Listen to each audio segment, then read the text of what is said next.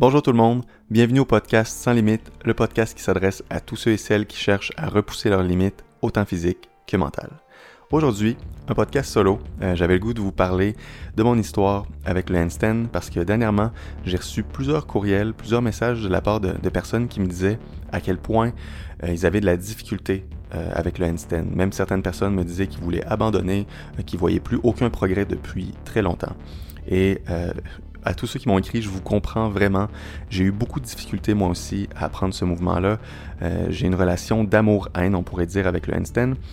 Et euh, je voulais vous parler un peu de mon processus, euh, vous parler de, vous donner quelques outils et aussi vous, parler de l'importance d'avoir des, choses qui sont difficiles, l'importance d'apprendre des choses qui, nous, qui repoussent nos limites, qui sont difficiles et qui nous sortent de notre zone de confort.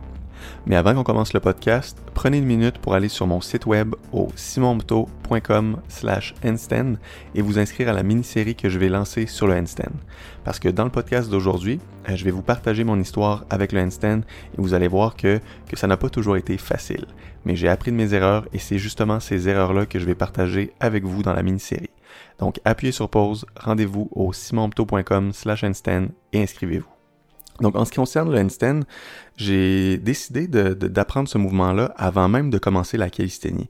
Euh, c'est quelque chose qu'à chaque fois que j'allais dans un parc, euh, je faisais quelques kick-ups, quelques entrées en équilibre, et si les astres s'alignaient, euh, une fois sur 20, je pouvais tenir quelques secondes en équilibre, flirter avec l'équilibre. Donc, disons que mon entraînement n'avait rien, n'est vraiment pas structuré. J'utilisais même pas le mur pour m'aider. le mur, c'est un outil très important quand on débute notre apprentissage apprentissage pour l'instant et j'utilisais même pas le mur. Bref, euh, on peut pas dire que je progressais durant cette période-là jusqu'à temps que je décide de prendre des cours pour l'instant. Et c'était des cours de groupe. Et pour être franc avec vous, même après toutes ces semaines de cours, je n'ai aucunement progressé, tout simplement parce que euh, les progressions, les exercices qu'on me montrait n'étaient pas adaptés à mon niveau parce que le reste du groupe était plus avancé que moi. Donc, euh, il nous faisait faire des exercices loin du mur, euh, pratiquer son entrée à l'équilibre, mais je pouvais même pas tenir en équilibre et je savais pas quoi faire quand on est à l'envers. Je savais pas comment bien positionner. J'avais même pas développé mon équilibre. Et ça, c'est la première chose à faire. Aussi bâtir son endurance face au mur aussi. Donc ça, c'est des choses très importantes que j'avais même pas fait, des piliers importants. Et moi, après toutes ces semaines de cours-là, ça m'a encore plus découragé parce que je me suis dit, même avec un encadrement, même avec quelqu'un qui me montre quoi faire, je ne progressais pas.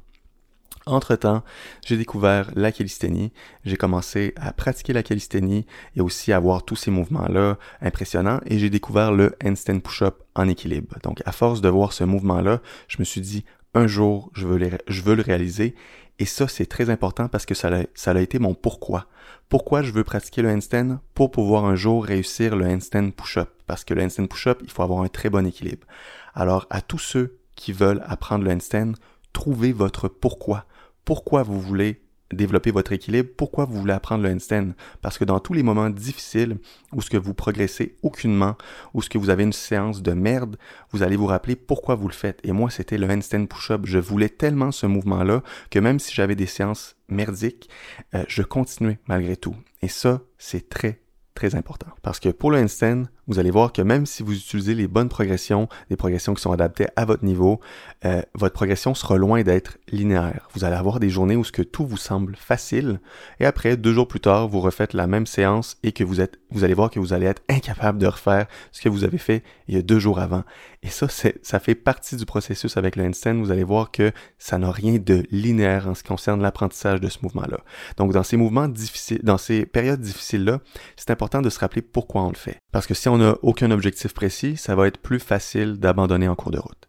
Euh, donc maintenant, pour revenir euh, à mon processus d'apprentissage, par la suite, après ces cours de groupe-là, j'ai décidé d'engager euh, un entraîneur, quelqu'un qui s'y connaissait en ce qui concerne les handstands. Il se spécialisait même dans l'équilibre. Il, tenait des, handstands sur une main. bref, il m'a, il a pu monter un programme qui était adapté à mon niveau et il m'a aussi montré que le mur, était important et que ça allait devenir mon meilleur ami. Et j'ai fait de très bons progrès durant cette période-là jusqu'à un certain moment. Et là, c'était vraiment de ma faute. Euh, c'était pas à cause du programme, euh, du programme que je suivais. Euh, j'ai vu que je commençais la calisthénie, on dirait que c'était une course contre la montre. Je voulais réussir tous les mouvements, tous les objectifs que j'avais en tête. Euh, donc, si on regardait ma programmation, ma semaine d'entraînement, mes semaines d'entraînement, c'était incroyable. J'avais donc une fréquence de 5 à 6 fois par semaine pour le handstand, donc le programme du coach que j'avais engagé. En plus, j'avais plusieurs séances de force. En plus de ça, euh, je faisais de la flexibilité. Et en plus de ça, je travaillais euh, je faisais une job stressante et où ce que une job dans, la restauration où ce que je, je, faisais plusieurs chiffres par semaine qui étaient très stressants. Donc c'est sûr qu'à partir d'un moment, j'allais frapper. C'était inévitable. J'allais frapper un mur. J'allais, j'allais tout simplement pas. Euh, je laissais pas assez de place à la récupération et j'allais. C'était sûr que ça allait arriver, mais euh, c'était mon orgueil qui parlait et ça c'est quelque chose que ça m'a appris beaucoup. Et là, à partir d'un moment, plus aucun progrès dans rien, rien, rien, dans mes séances de force, dans mes séances de handstand, dans ma flexibilité, je ne progressais plus. Et là, j'ai dû tout rechanger ça. Euh, j'ai accordé plus de place, plus de, de temps à mes séances de force et avec l'horaire chargé que j'avais, euh, j'ai délaissé mes entraînements de handstand.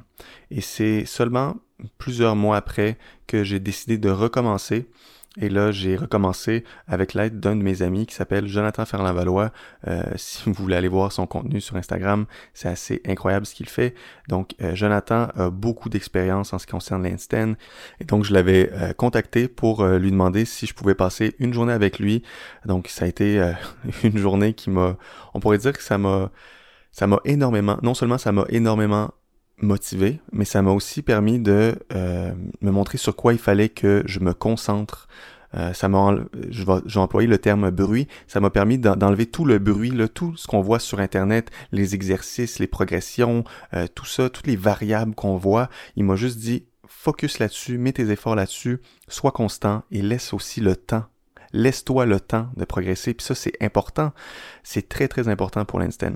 Donc, et pour tout, en fait. Mais, euh, donc là, j'ai mis en pratique tout ça, tous les conseils de Jonathan. Et là, à partir de là, j'ai pu euh, être régulier. On pourrait dire que j'ai pu débloquer euh, le handstand, mais tu sais, c'est pas encore une fois c'est un mouvement là que, que je peux tenir à chaque que je peux tenir facilement à chaque fois que je l'entraîne, tout ça, mais c'est pas un mouvement sur lequel euh, je mets beaucoup d'efforts euh, pour le moment. Et là, je dis pour le moment, mais je suis même pas sûr qu'un jour je vais avoir le goût de me lancer dans les progressions plus avancées, d'aller vers le one arm handstand. Oui, là, je, sais faire le press to handstand, je pourrais le travailler plus. C'est quelque chose que je compte faire aussi dans le futur, d'aller même vers euh, la Stalder press.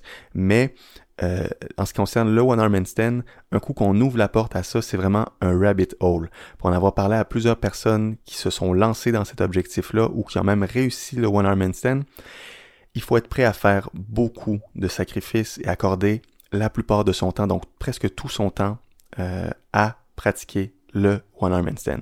Et moi, ce qui m'a vraiment, ce qui m'intéresse, ce qui m'anime dans la calisthénie, c'est de gagner de la force, de, de de progresser vers des mouvements plus avancés, de la, la planche, le front lever, tout ça. Donc ça, peut-être un jour, mais pour l'instant, c'est vraiment quelque chose qui ne m'intéresse pas. Moi, ce que je voulais, c'était de tenir facilement sur mes deux mains. Euh, donc là, je peux tenir euh, régulièrement une minute. Ça fait longtemps que j'ai pas testé mon maximum, mais euh, je tiens facilement une minute sur mes mains, sur des barres. C'est ça que je voulais pour justement le handstand push-up, le 90 degrés handstand push-up, euh, les progressions aussi quand je vais être rendu là, là euh, planche to handstand, c'est pour ça que je voulais mon handstand. Mais en cours de route, pour revenir vraiment à euh, mon apprentissage avec le ça m'a appris énormément. Et la première chose que ça m'a appris, c'est d'accepter et d'apprécier les choses ennuyeuses et difficiles. Là, là c'est drôle dit comme ça, mais sais, si on regarde mes entraînements du handstand, euh, mes entraînements étaient très ennuyeux et répétitifs. Il n'y avait rien de sexy dans mes entraînements. Là. Je refaisais souvent les mêmes choses.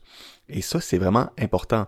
Et quand j'ai commencé la calisthénie, et même mes entraînements pour l'handstand, je me suis fait je suis tombé dans le piège de je recherchais vraiment la variété. J'allais souvent sur Instagram, je suivais certains athlètes et j'intégrais souvent de nouveaux exercices qu'ils proposaient et ça c'est la pire chose à faire si on veut progresser. Si on veut progresser, il faut prendre un certain un exercice selon notre objectif, le prendre et le faire pendant plusieurs semaines et laisser le temps à notre corps de s'adapter. Et là, je dis plusieurs semaines, mais on peut garder le même exercice tellement longtemps.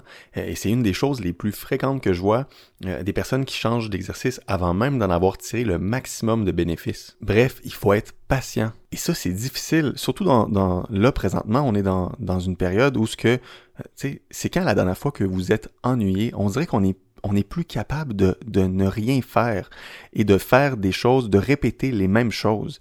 sais, on veut toujours être diverti, toujours être stimulé. Euh, et, le handstand, ça m'a juste appris à me concentrer sur les choses que je devais faire, à reproduire ces choses-là sur une longue période et aussi à me concentrer, à être dans le moment présent. Euh, et ça, c'est quelque chose que j'ai pu appliquer par la suite dans plein d'autres choses. Mais euh, et ça, je vous le souhaite de trouver quelque chose qui euh, qui vous demande d'être patient, qui vous demande de refaire les mêmes choses, parce que on est, c'est même difficile quand on va s'entraîner de ne pas regarder son cellulaire. Il faut toujours qu'on soit stimulé, qu'on aille quelque chose de nouveau. Donc, euh, ce désir de nouveauté-là, là, pour être franc avec vous, c'est vraiment handicapant et ça vous met des bâtons dans les roues. Et surtout si vous voulez vous lancer euh, dans l'apprentissage du handstand, euh, un mouvement qui va vous demander de, de refaire, de répéter souvent les mêmes choses. Alors si vous êtes quelqu'un qui veut toujours faire de nouvelles choses et qui recherche constamment la variété, ça va être très très difficile pour vous et, ça risque de vous en apprendre beaucoup aussi, de, vous apprendre à être patient. Euh, de là l'importance de ne pas penser qu'au plaisir immédiat, euh, mais à la satisfaction qu'on va avoir quand on sera rendu plus loin dans notre processus d'apprentissage. Et là, ça aussi, c'est important de penser plus à long terme qu'à court terme, parce qu'au niveau de votre progression, euh, comme je l'ai dit au début, ce sera loin d'être linéaire. Un entraînement pourrait super bien aller et celui d'après sera le pire de votre vie. Donc, le truc que je donne à mes clients, c'est d'analyser leur progression sur plusieurs séances et même plusieurs semaines. Donc, de, de, regarder ça avec une vue d'ensemble au lieu de juger leur progression à la séance. Parce que ça va être normal d'avoir de très mauvaises séances durant nos semaines. Mais si ça fait un certain temps euh, qu'il n'y a plus aucun progrès, là, il faudra regarder ce qui cloche dans le programme et ce qu'on pourrait changer. Mais une mauvaise séance par-ci par-là, euh, ça fait partie de la game avec le. Et ça, même si t'as bien dormi la veille et que t'as tout mis en place pour que ta séance se déroule bien. Et l'autre chose que le handstand m'a appris, euh, ce que j'ai dit tantôt, c'est, d'apprécier les choses difficiles. Non seulement qui sont difficiles, mais les choses aussi qu'on est mauvais au début. Euh, parce que quand on se place dans une situation où on est mauvais dans quelque chose, c'est incroyable ce qu'on peut apprendre de ça. On doit se concentrer et être constant pour s'améliorer, et cette amélioration-là, par la suite, elle finit par se transférer dans d'autres aspects de notre vie. Et je vous souhaite de trouver quelque chose que vous êtes nul dedans et de progressivement devenir meilleur. Euh, mais souvent, ce qu'on fait, c'est qu'on abandonne même avant d'en avoir appris quelque chose. Euh, parce que dans, une société où on peut tout avoir rapidement et aussi que tout se fait vite, on dirait que le mot vite est surutilisé, ben, c'est rendu difficile, on dirait, de juste prendre son temps et d'accepter que c'est difficile et que ça va être difficile.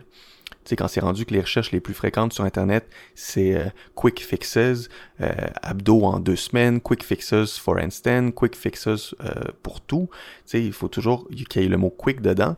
tu sais, donc de toujours apprendre le plus rapidement possible quelque chose, mais ça, je trouve que c'est une déformation de la réalité.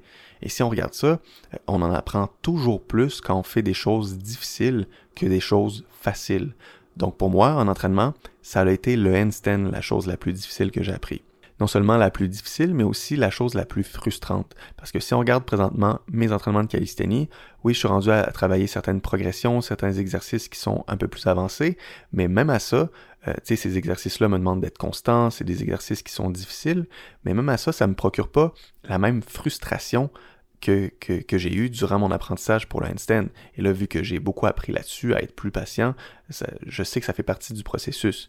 Mais euh, dans mon apprentissage pour l'handstand, il y a aussi quelque chose que j'ai que j'ai pas mentionné.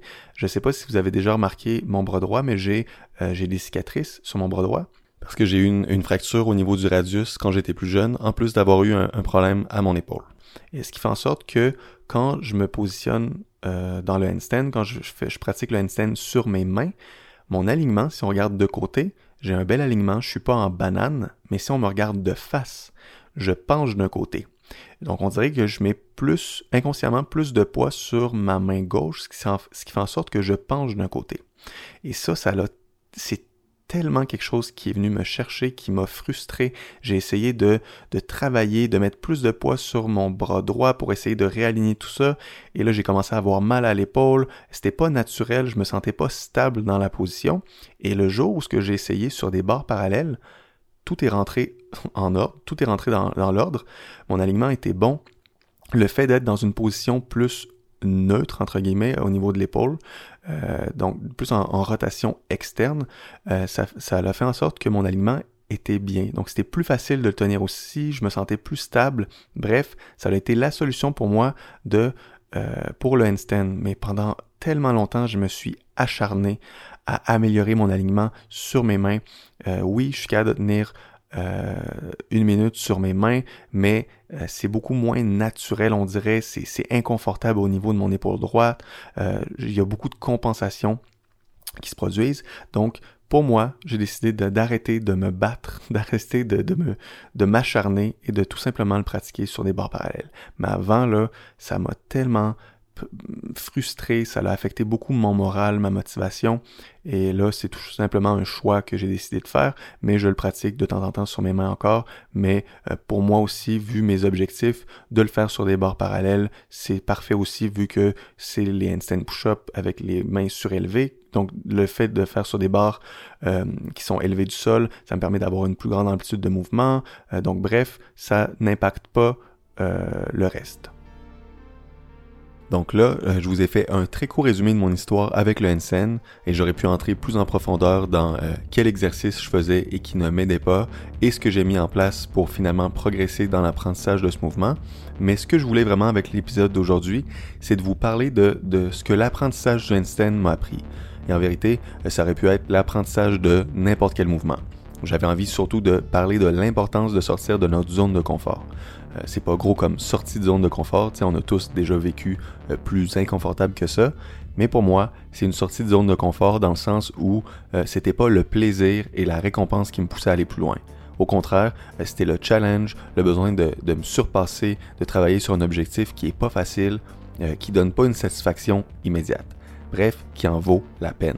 Ça, peut paraître bizarre, euh, sais, pourquoi Simon cherche à se compliquer la vie, euh, mais bon, je pense que en ayant écouté l'épisode, vous connaissez la réponse à cette question et même au-delà de ça, euh, vous comprenez que c'est pas de se compliquer la vie, c'est de développer une force mentale, de encore une fois dépasser ses limites. Sur ce, je vous remercie d'avoir écouté l'épisode d'aujourd'hui.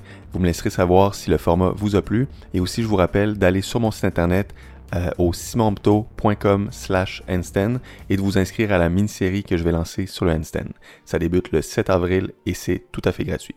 Et aussi, je vous rappelle que euh, si vous écoutez l'épisode sur iTunes, ne vous gênez surtout pas pour me laisser un commentaire. Ça me ferait plaisir d'avoir votre avis et en plus, ça m'aiderait à faire connaître mon podcast. Merci de m'avoir écouté jusqu'à la fin et on se dit à très bientôt pour le prochain épisode de Sans Limite.